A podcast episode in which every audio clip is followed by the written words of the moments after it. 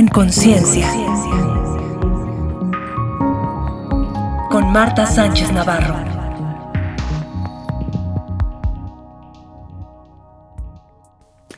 Hola amigos, amigas, ¿cómo están? Qué felicidad nuevamente en nuestro podcast En Conciencia. Ahora nuestro episodio 19. Estamos hablando de adopciones.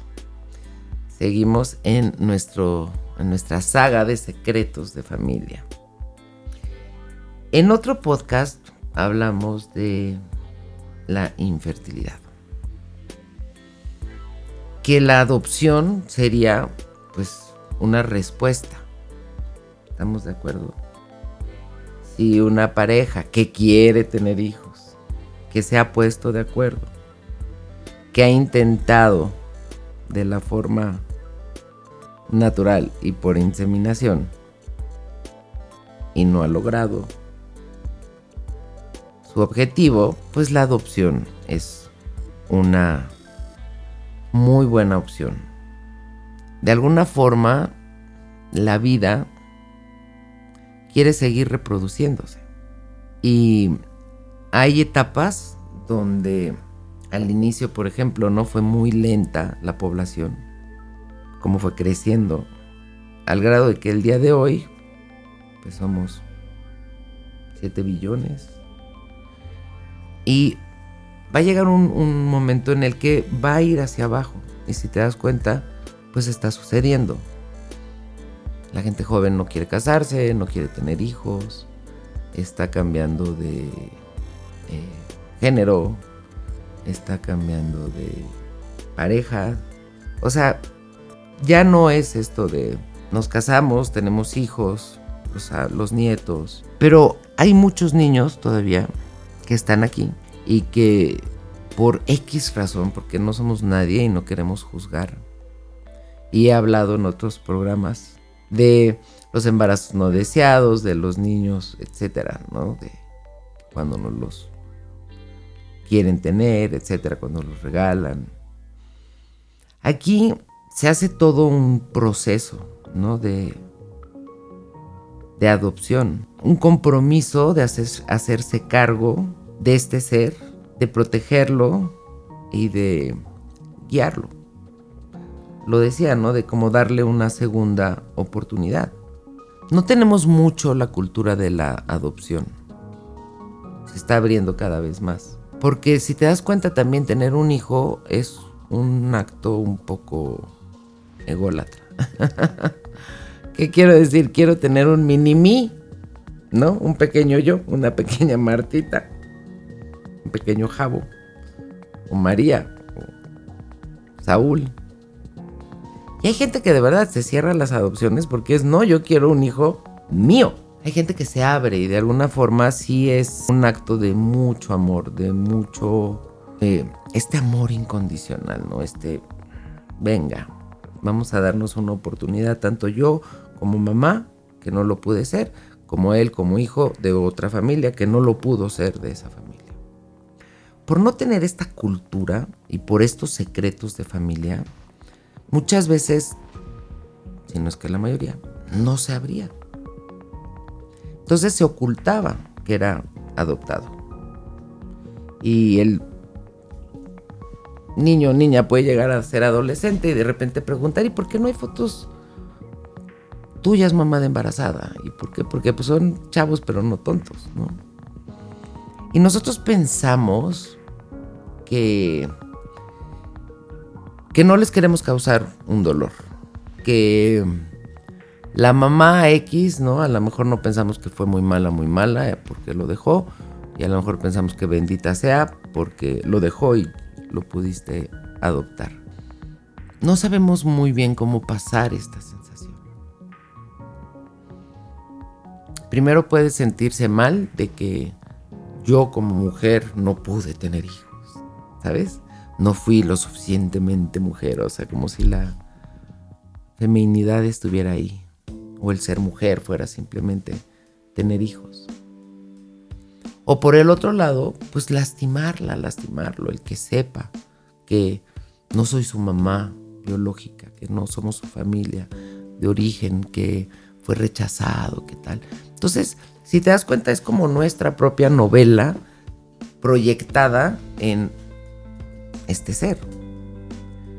A medida que nosotros lo tratemos con mayor naturalidad, ojo, tampoco quiere decir que yo tengo que irle a decir a todo el mundo qué puedo hacer, qué no puedo hacer, qué sí logro y qué no logro. O sea, acuérdate que realmente cuando nos regresan así el juicio, el algo, es porque nosotros hablamos. Ay, es que no me puedo embarazar. Ay, es que este lo que más deseo. Ay, es que quiero adoptar, pero, ¿ok? Ahora tú dirás, bueno, entonces no hablo, pues, con Dios, contigo, con alguien, pero no es no hablar, sino es no dejar que me afecte. Porque luego hay gente como puedan ser mamás, suegras, hermanas, o sea, gente, gente que está cerquita. Y entre más cerca esté, más poder les damos. Pero no quiere decir que estén correctas. O sea, simplemente nos están regalando sus miedos. ¿Has oído esta frase de no cuentes tus sueños porque se ceban? No es que se ceben, ¿ok? Aquello que yo quiero. Si yo te digo, ay, bueno, yo lo que quiero es un hijo, no es que tu pensamiento pueda tirar ese deseo mío, pero yo lo digo y luego llega alguien y me dice, uy, no, pero ya estás muy grande. Uy, no, pero el mundo está muy este, loco. Uy, no, este, salen muy caros. Uy, no, este, por tu edad ya pueden venir mal. Uy, no. Y de repente ese, ese anhelo, esa, ese deseo lindo que yo tengo, pues es un deseo, pero sí con tintes de miedo que sí quiero, pero no quiero, pero sí quiero, pero no quiero. Entonces, si ya fuimos, hicimos todo el proceso de adopción, también creo que es importante que tú hagas un trabajo mental de bendecir a los padres, porque luego podemos juzgar. Ay, es que era muy chiquita, sí, es que estas niñas que van y se, acuestan y no piensan para el tren. Gracias a que esa niña fue y no pensó y se acostó, tú tienes un bebé. ¿Ok? Todo es perfecto. Si estamos hablando, no juzgues, no critiques. O como es posible esta mamá que tenía cinco y luego da este en adopción. O sea, de verdad. No hay nadie afuera. Solamente ve tu historia y agradece y bendice a todos los actores que participan en tu historia. ¿Va? Y luego, con el bebé. Dicen que la mejor edad para empezar a hablar es a los 5 años. Me llama la atención. A mí me operaron a los 5 años. Y a mí me dicen, ay, pero estabas muy chiquita. Y yo digo, estaba chiquita, pero no tonta. Y me acuerdo mucho de muchas cosas. El niño interno es como de esa edad, de 5 años. No es de 2, no es de 8, es de 5, 4, 5 añitos. Entonces, podemos por medio de juegos, de películas, de interacción. ¿Se acuerdan de Barney, de las diferentes familias? Y puedes vivir con los abuelos, y puedes vivir con tu tía, y pueden ser dos mamás, y pueden ser dos papás, y es la forma como tenemos de empezar a meter ideas en la mente de la gente. Ojo, también nos meten ideas que ni cuentas nos damos. De publicidad subliminal, de necesidades que son creadas, que no tenemos. ¿Me explico? Entonces aquí con una inteligencia emocional, yo le empiezo a presentar a mi hijo, a mi hija, esa opción. Y a los 5 o 6 años lo hablo, lo hablo, porque acuérdense, el alma lo siente. Miren, hace muchos años era una familia española. Ella rubia, ¿no? Acá, y, adoptaron uno de Oaxaca. Ojo, no es porque sean mejores ni peores, nomás son diferentes. ¿Me entiendes? Es como si un rosal agarra una orquídea, pues vas a decir, ah, chirrión. Esta como que no es tuya, ¿no? Al rosal. Y si ves la orquídea y ves luego la rosa, vas a decir, pues como que, oye, orquídea, esta no es tu hija. Entonces, ay, la gente es remetiche. A medida que nosotros lo trabajemos, lo manejemos con mayor naturalidad, le va a causar menos impacto. Recuerda que el alma lo sabía, el alma lo eligió. Y que la mente nosotros la vamos creando. Tú dirás, bueno, pero en la escuela y los niños y son súper crueles. Nosotros somos quienes ponemos los pensamientos base, las creencias. Si ya adoptamos, ¿cuál es nuestra siguiente chamba?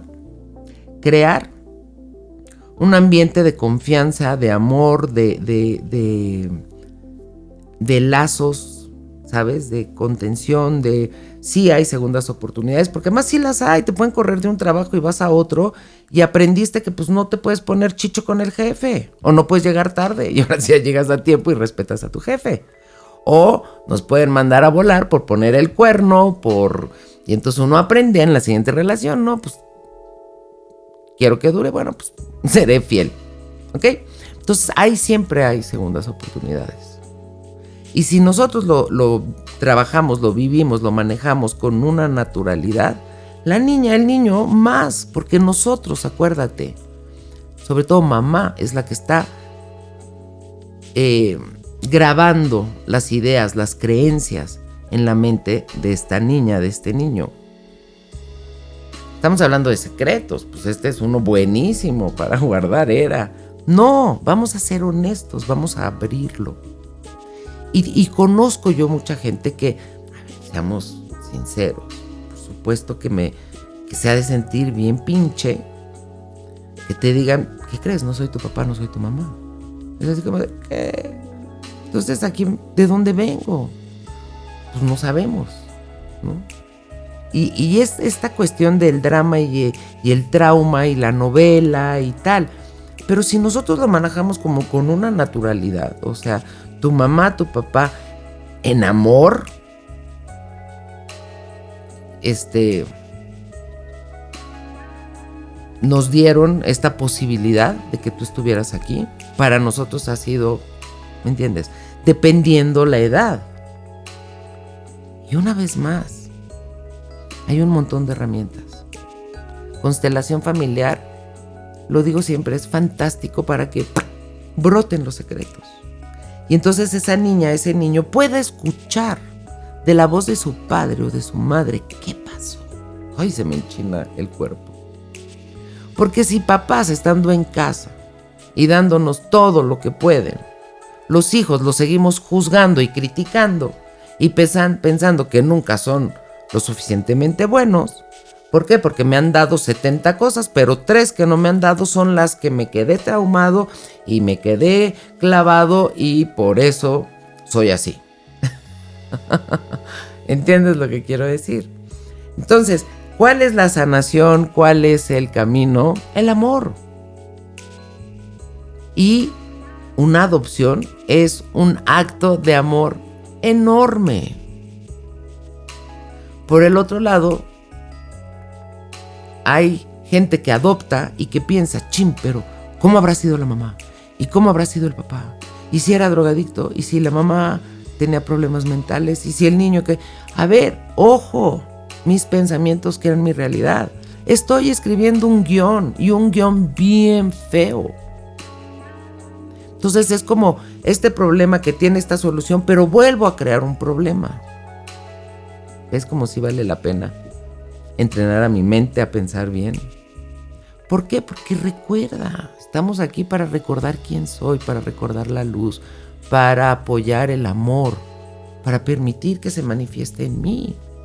Entonces, si ya hice este gran acto de amor que es adopción, me voy a amar a mí por haberlo hecho, por haberlo logrado, por tener tanto amor en mí que me lo puedo dar a mí y todavía lo puedo compartir con alguien más. Conozco familias que han podido tener hijos de ellos. Tienen tres o cuatro. Y luego el quinto, por elección y por amor, adoptan a alguien. Y lo tratan idéntico. Y te digo, si nos vamos a la sensación de la niña, del niño, claro que hay esto de ¿Por qué me rechazaron? ¿Qué estaba mal en mí?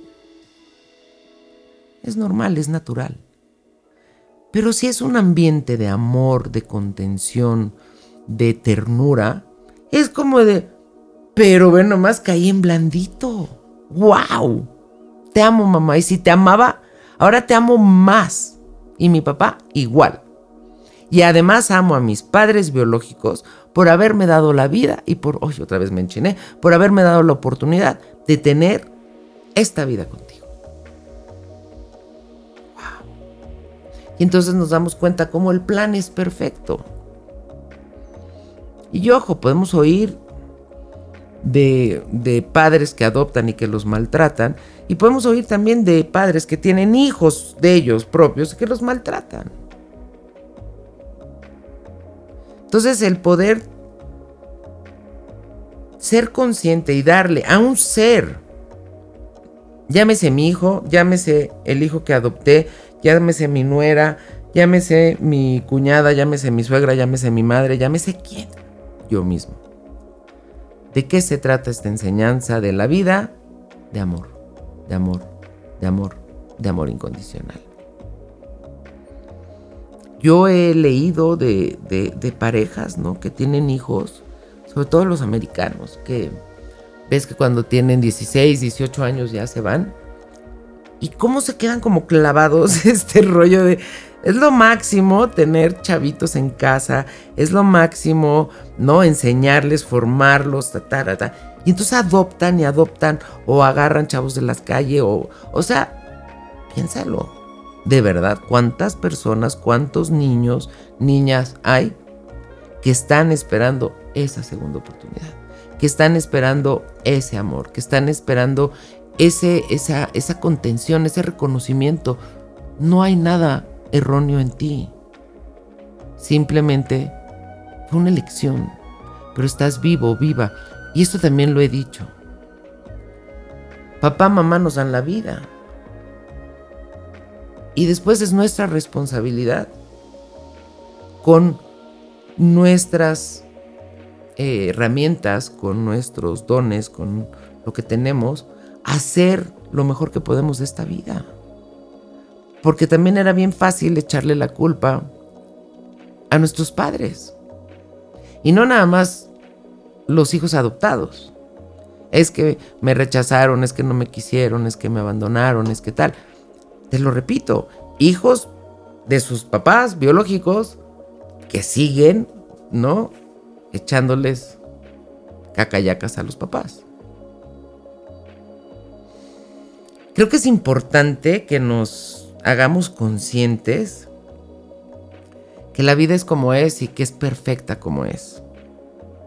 Que si sí vamos a adoptar, es importantísimo ser honestos trabajarlo de la manera más natural, presentarlo de la mejor forma a nuestro hija, a nuestro hijo.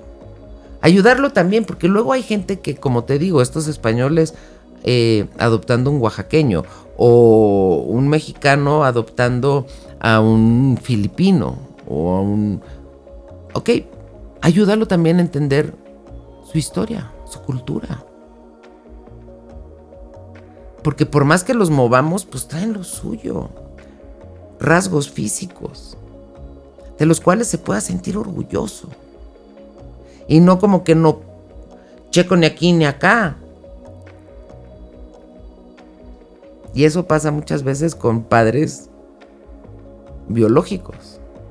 ¿No? Que mi, la mamá es mexicana y el papá es japonés. Y entonces, pues ni me siento mexicano porque parezco japonés y ni me siento japonés porque traigo rollo latino.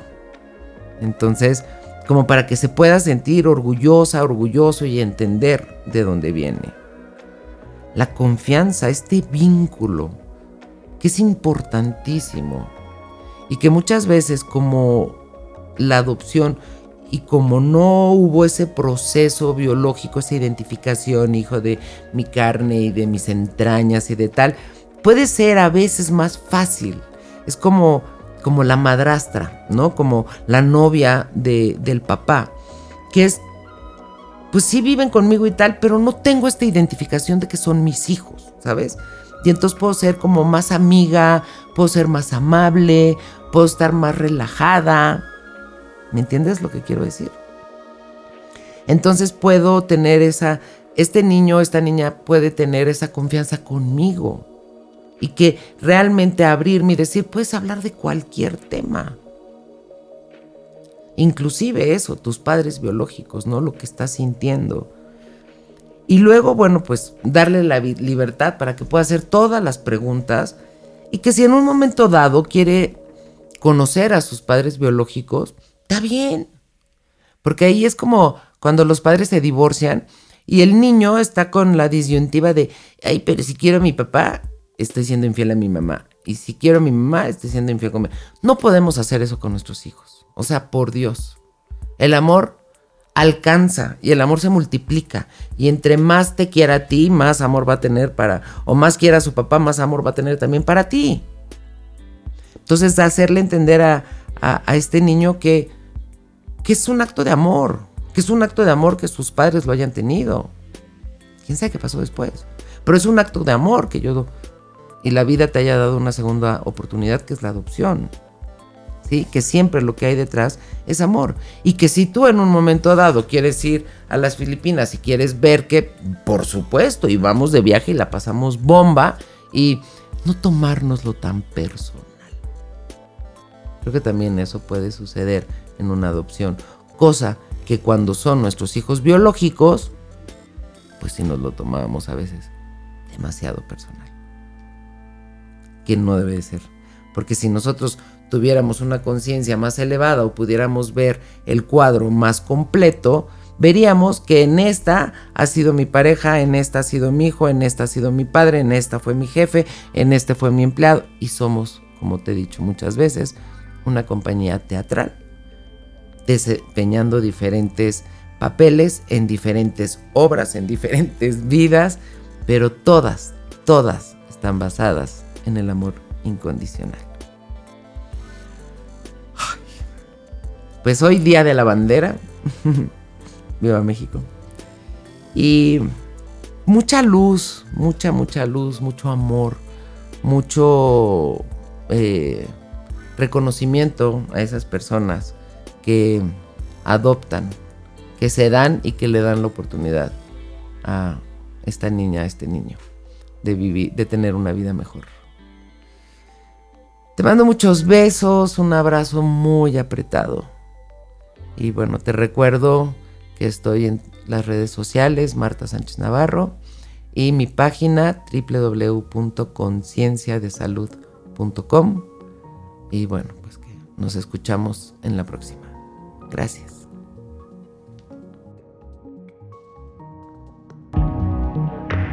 En conciencia. Con Marta Sánchez Navarro.